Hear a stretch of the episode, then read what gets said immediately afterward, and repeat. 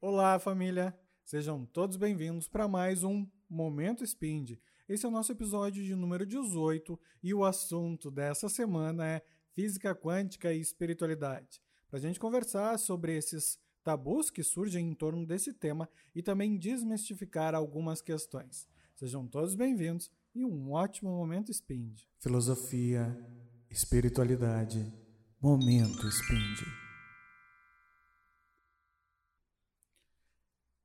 Para esse episódio, para nós conversarmos sobre física quântica e espiritualidade, o primeiro aspecto que a gente precisa entender é que física quântica não tem nada a ver com espiritualidade, e espiritualidade não tem nada a ver com física quântica. O que acontece, assim como todas as áreas, é que a física quântica cobre experimentos e funções que vão ser aplicadas, entendíveis e extrapoláveis para outras áreas, certo? Por isso, todas as pessoas que trabalham com física quântica são físicos.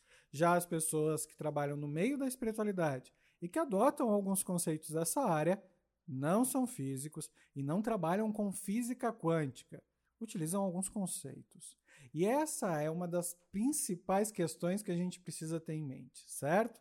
São vários os fatores que a gente aborda de outras áreas, como por exemplo da biologia, o processo de osmose, que vai explicar para a gente a troca né, de fluidos energéticos, e uma série de outros pontos, como a, o, a capacidade de, ser permeado né, de alguns elementos. Então, tudo isso vai ajudar a gente a compreender. Assim como a física tradicional, né, os aspectos da cinética, nos ajudam a compreender uma série de elementos da espiritualidade.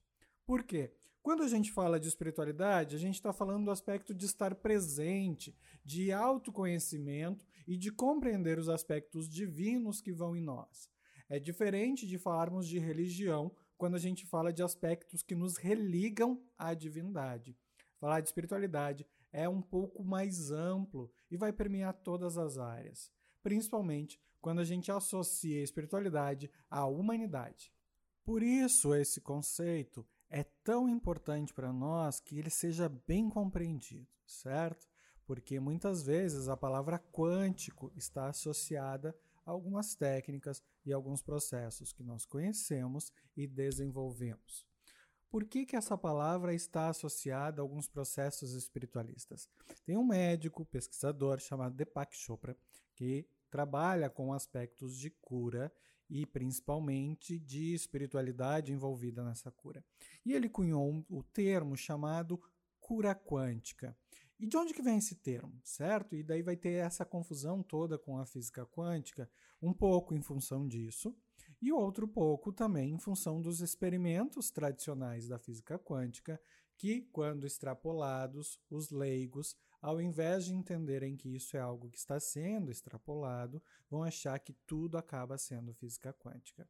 E alguns físicos, quando escutam a palavra quântica, acham que estão falando deles, né? que eles são o foco da atenção naquele momento, quando na verdade não. O que, que acontece com esse termo cura quântica? Durante as suas pesquisas, Deepak se eh, sensibilizou né, e compreendeu que muitas pessoas tinham curas que eram inexplicáveis.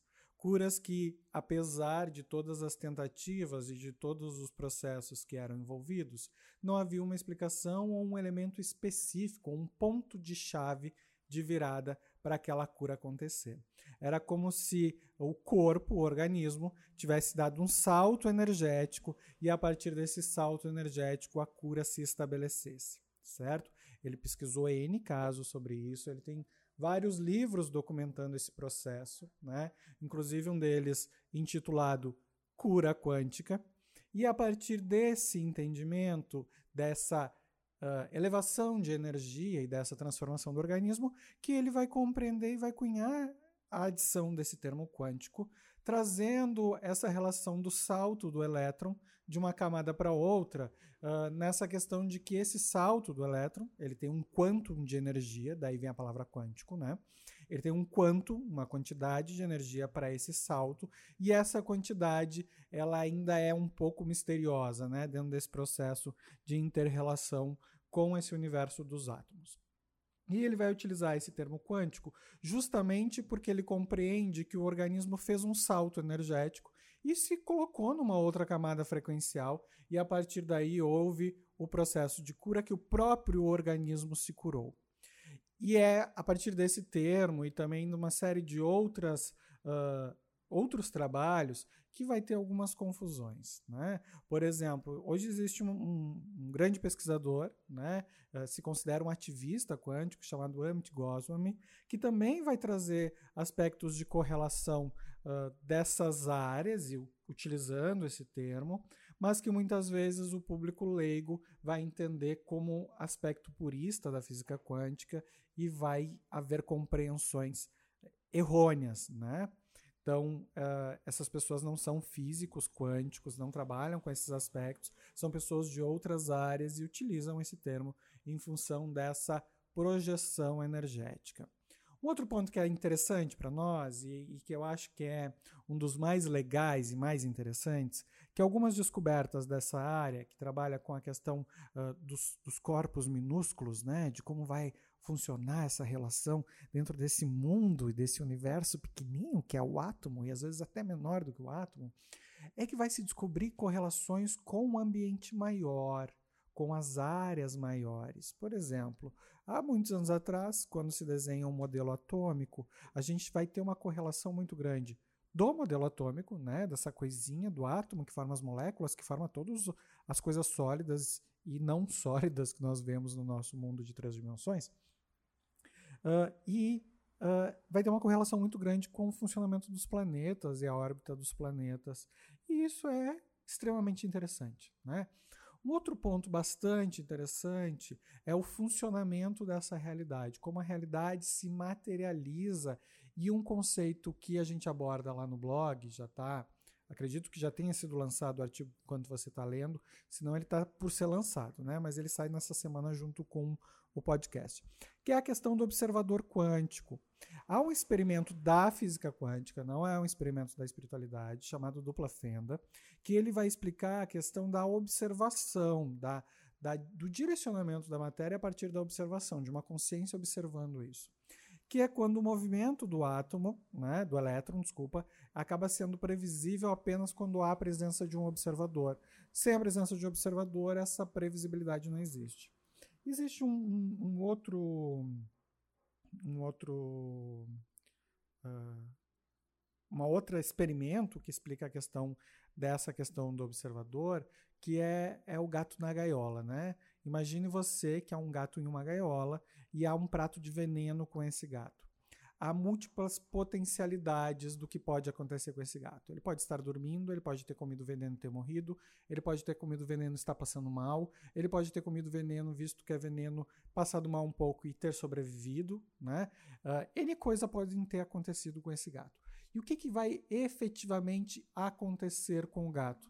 Aquilo que você observar. Então é preciso abrir a gaiola, é preciso uh, observar o que está acontecendo lá dentro, para entender o que aconteceu. Enquanto a gente não observa, há múltiplas potencialidades da realidade.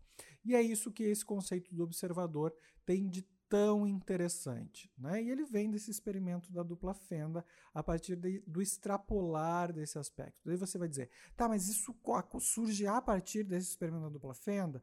Não, gente esse pensamento dentro da espiritualidade, ele é muito anterior a isso. Todas as filosofias que trabalham com despertar de consciência, desde o Zen budismo, né, o taoísmo, uh, a própria questão uh, do Ho Oponopono, que é uma questão mais ocidental, uh, vai trabalhar com a ideia de que nós precisamos nos retirarmos da existência material, nos colocarmos no estado zero de consciência, para a partir daí observarmos as múltiplas potencialidades da realidade e co-criarmos com a energia divina. E esses são ensinamentos milenares. Quando a gente olha para a questão do experimento da dupla fenda e encontra nisso uma explicação, algumas pessoas vão dizer: olha, isso é física quântica. Não, gente, isso é humanidade, isso é humanismo, isso é funcionamento da divindade, isso é funcionamento do fenômeno energético. Então, meu bem, não adianta a gente achar que as novas ciências, elas descobrem todas as coisas, elas confirmam muitas coisas, outras elas descobrem. Então, uh, quando a gente dá esse valor extremo para essas áreas, a gente também está permitindo que haja uma confusão maior ainda, né? Porque parece que a gente colocou todo o valor lá, essas pessoas muitas vezes não aceitam esse valor. Por que, que eu estou falando isso? Porque tem muitos físicos hoje na internet criticando os aspectos espiritualistas por se utilizarem de conceitos uh, que são originários deles, né? Mas muitas vezes fazendo leituras erradas, né? E muitas vezes uh, confundindo né, os aspectos do que é uma coisa e outra. Quando a gente é leigo num assunto, a gente observa, a gente entende, a gente pode até emitir opiniões, mas críticas elas precisam ser fundamentadas em aspectos de entendimento. E eu acho que esse é o principal objetivo desse episódio, da nossa semana falando sobre aspectos quânticos, né?